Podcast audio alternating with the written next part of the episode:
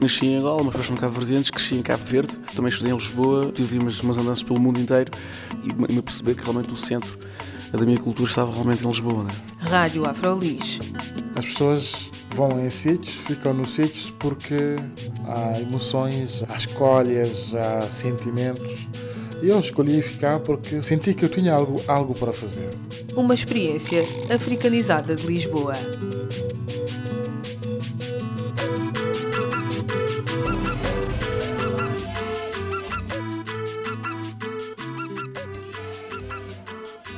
Olá, o meu nome é Carla Fernandes. Bem-vindos e bem-vindas à Rádio Afrolis, o audioblog onde podem saber mais sobre afrodescendentes a viver em Lisboa. A minha convidada de hoje tinha apenas 16 anos quando ganhou uma competição num programa de televisão. Filha de pais cabo-verdianos, nasceu em Portugal e cresceu entre duas culturas. Começou a sua carreira como cantora e compositora de música gospel, funk e soul e gradualmente foi integrando cada vez mais elementos da música africana nas suas composições. Vocês já devem saber quem é.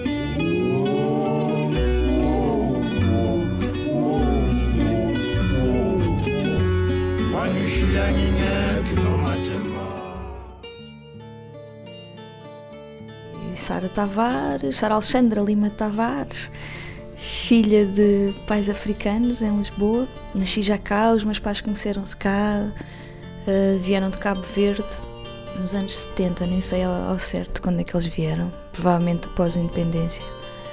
E eu ando em Lisboa profissionalmente há já 20 anos, faço este ano 20 anos de, de, de música, que é o que mais me representa, é o que eu faço, sou uma cantora.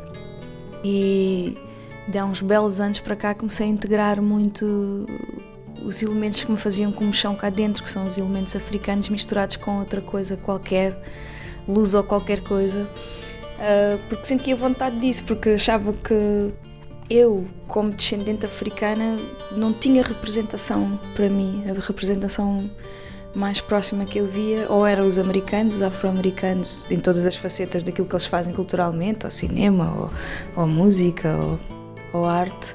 E então comecei a achar que era importante haver uma representação mais diversa, porque a única representação que eu via cá eh, de, de afro-portugueses, afro-europeus era, era hip-hop. Era hip-hop, reduzia-se quase ao hip-hop, havia a excursão do LOL há tempos, mas pouco mais do que isso, ou então eu desconhecia. E o que é que tu fizeste em relação a isso agora em termos musicais? Em termos musicais tenho vindo a integrar elementos quer da língua, quer da língua de rua de Lisboa, porque todos sabemos que o crioulo é a segunda língua oficial de Lisboa.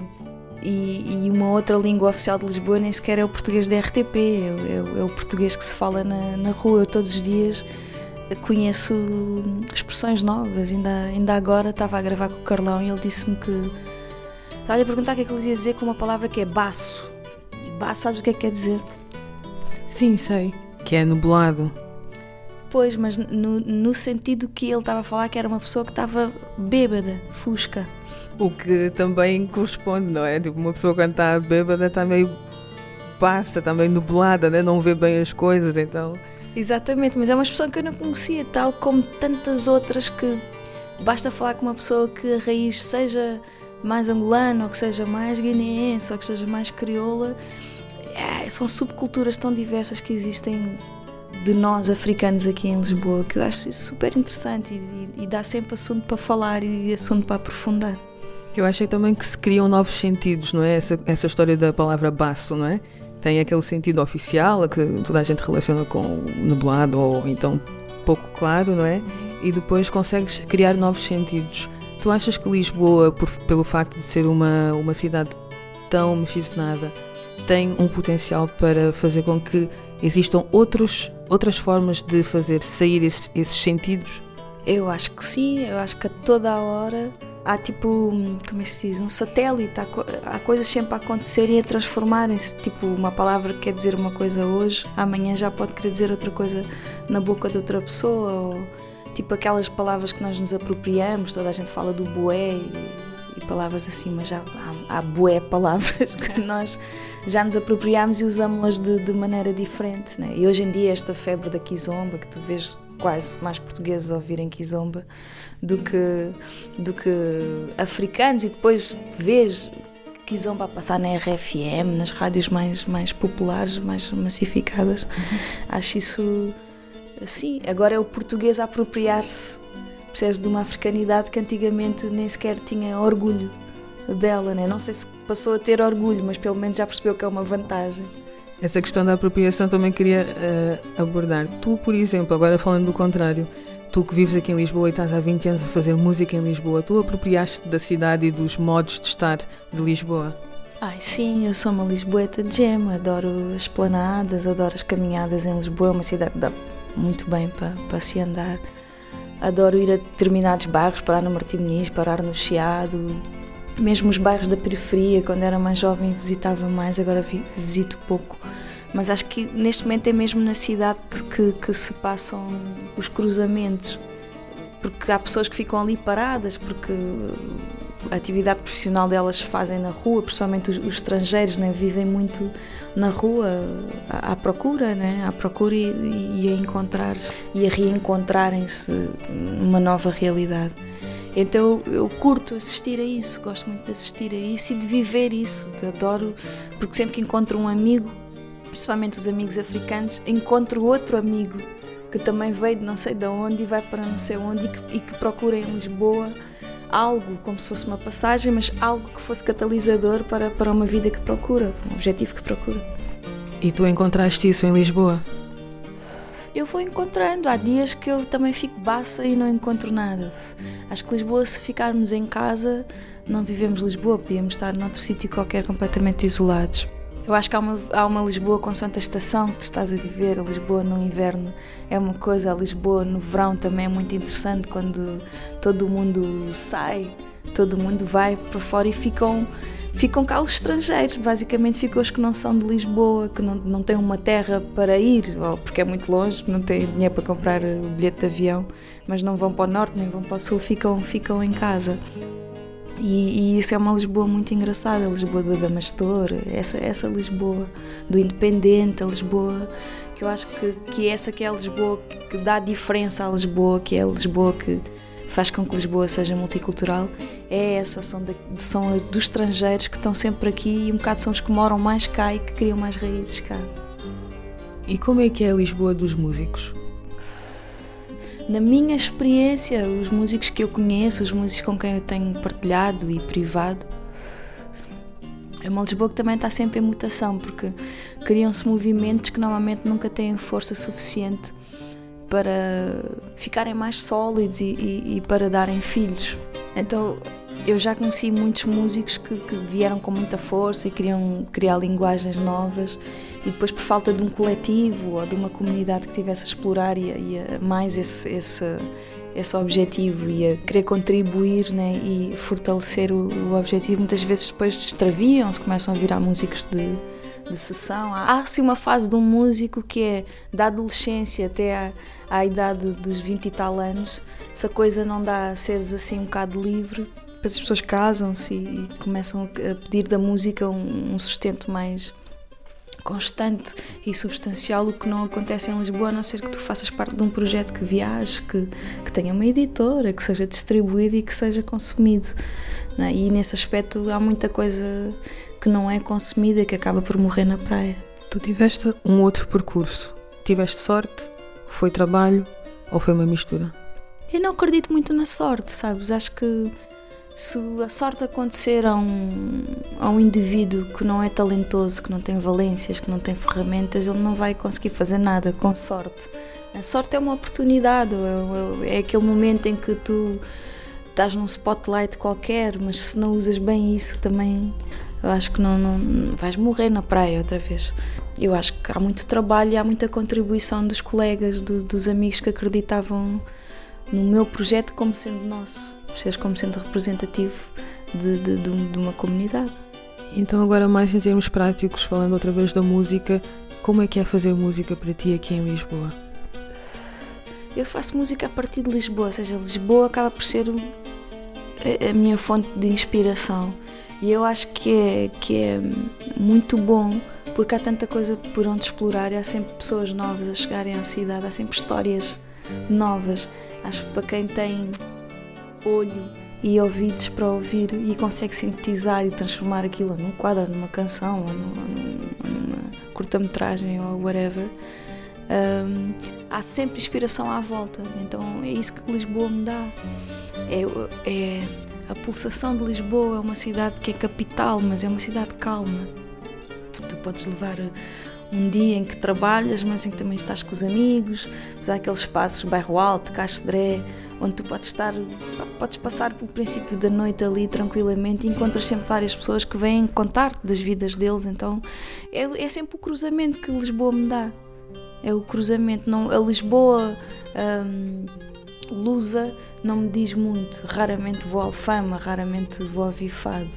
Gosto imenso, mas não, não tenho nada a acrescentar. Percebes? Não tenho nada a contribuir para ali. Então, eu, Lisboa com a qual eu me identifico é a Lisboa dos estrangeiros. Eh, aqui na Afrolis, normalmente nós falamos uh, da representação dos afrodescendentes, também nos mídias, mas na cidade. Eu acho que há uma discrepância entre o que se vê nas ruas e o que se vê nos mídias. Tu na rua, tu sentes que há uma representação forte ou fraca dos, dos afrodescendentes? Eu acho que Em diferentes espaços também, não é? Vários espaços, pensando em vários espaços. Eu acho que nós somos a nossa própria representação. Portanto, há muitos afrodescendentes em Lisboa, é virado da esquina. Estás sempre a ver, estás sempre a cruzar-te com, com manos e manas. Um, acho que há poucos espaços, de facto, que, que ofereçam isso às pessoas né, de uma forma organizada. Mas também sinto que é falta de iniciativa de nós próprios. Porque na música vejo que há pessoas que fazem os projetos e fazem cabeça, tronco e membros e, e vão e, e, furam, furam, vão à procura de distribuição, vão à procura de, de, de publicidade e, e, pá, e, há pessoas tipo os Braca são sistema que fazem-se a si próprios, eles editam-se a si próprios, eles publicam-se a si próprios.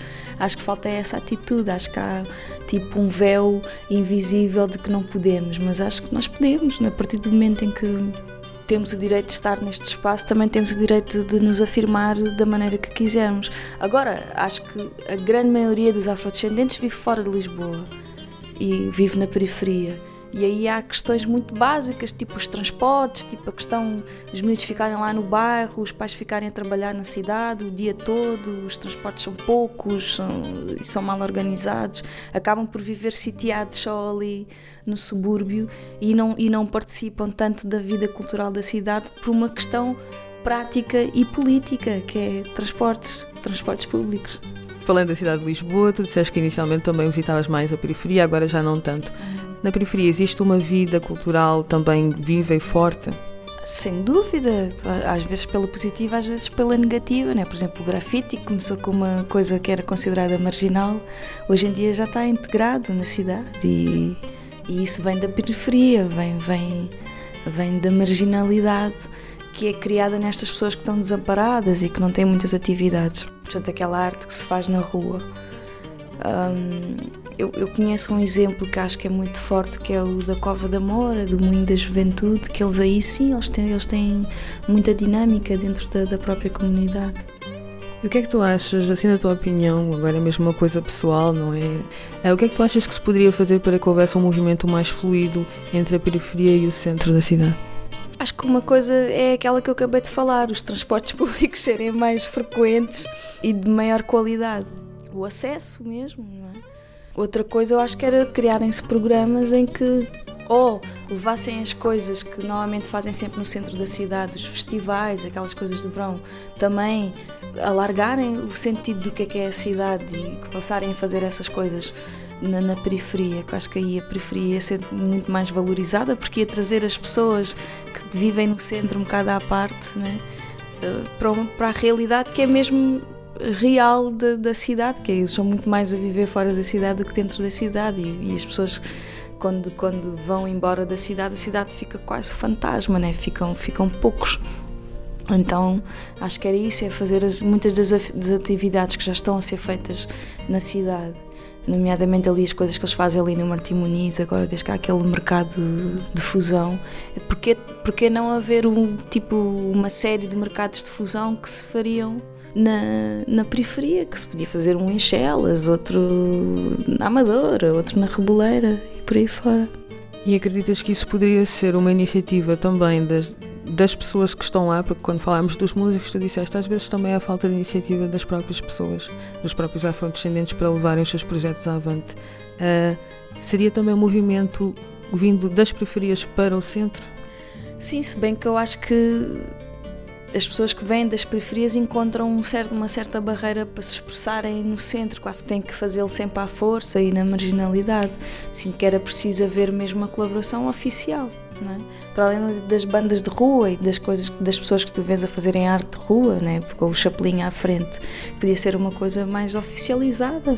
Mas é preciso que hajam vários passos numa cadeia de movimentos, né? ou seja, há, há, há pessoas que são capazes de produzir, mas eu acho que na nossa comunidade há poucas pessoas que têm ferramentas para também saber distribuir há poucos técnicos, há poucos formadores de formadores, percebes? Há, há, há, eu conheço um, uma pessoa assim, e, e, às vezes muitos nem sequer têm informação para isso, fazem aquilo numa base de, da generosidade. Né? Então acho que é importante que nem todos queremos, queiramos fazer coisas que, que são logo o produto final consumível, né? seja qual for a manifestação que queres ter, mas é importante também nos interessemos pelo, pelo, pelo papel, os papéis intermediários, sabes? Que é o, o facilitador, o que faz a ponto, o que, o que aprende a preencher eh, os formulários, percebes? E que, e, que aprende o que é que é preciso fazer, com quem é que é preciso falar, onde é que é preciso dirigir. Isso acho que há pouco, há, uma, há mesmo um, um pá, uma certa dose de ignorância, eu acho que ficamos ali um bocadinho parados. Uh, voltando para os músicos, tu dizias também que os músicos aqui muitas vezes começam um projeto com muita força, com muita vontade e depois acabam por morrer na praia. Tu não morreste na praia, qual, foi, qual é o teu segredo? Tem segredo nenhum, foi fazer isso, pegar do meu próprio dinheiro, comprar os meus próprios discos na loja, não sequer a preço de, de, de distribuidor, uh, e investir e distribuir esses discos e auto, autopublicitar-me, percebes? Fiz isso durante uns anos para fora de Portugal e é engraçado quando tu de alguma maneira ganhas algum reconhecimento fora de Portugal é, é aí é depois que os portugueses e, e, os restantes portugueses passam a reconhecer-te e também achar que é bom. Há essa questão toda que eu acho que já é a herança do português, que é muita falta de autoestima. Falaste fora de Portugal e dentro de Portugal. Dentro de Portugal tu és reconhecida. Sou, mas sou reconhecida a nível de popularidade, mas não sou reconhecida a nível do volume de trabalho que tenho. Se não trabalhar fora de, de Portugal, e de Lisboa eu posso fazer um concerto em Lisboa, por ano em Lisboa, não posso fazer muitos mais, a cidade é pequena, não é? Uh, então é, continua a haver essa coisa de ser bonito para, para pôr no postal né? Uh, a senhora guineense que está ali a vender fresquinhas ou, ou, sei lá, que estão a vender outras coisas aí na rua, mas uh, não passa na rádio, não é consumido, não é consumido, então isso aí acho que é tramado. Uh, apesar disso, apesar de ser tramado, uh, o que é que Lisboa significa para ti? Lisboa é a minha terra e eu tenho vindo a perceber isso cada vez que viajo. Já passei muito tempo em Cabo Verde, adoro Cabo Verde, é a minha segunda casa, mas eu sinto-me em casa em Lisboa. Quando o avião está ali à volta sobre a, a, costa da Caparica, eu fico feliz porque é o meu chão, é as ruas que eu conheço, é, sem me desenrascar aqui como em nenhum outro lugar. Gosto muito de estar aqui, identifico-me com as pessoas que vou encontrando, mesmo que Lisboa também seja uma cidade em que as pessoas partem muito daqui e não voltam mais, uh, como tu também foste embora. Uh, há sempre pessoas de, com histórias semelhantes com quem tu podes uh, partilhar, com, há, há, sempre uma empatia no ar. Eu, pá, Lisboa é a minha terra, foi aqui que eu nasci e é aqui que eu gosto de viver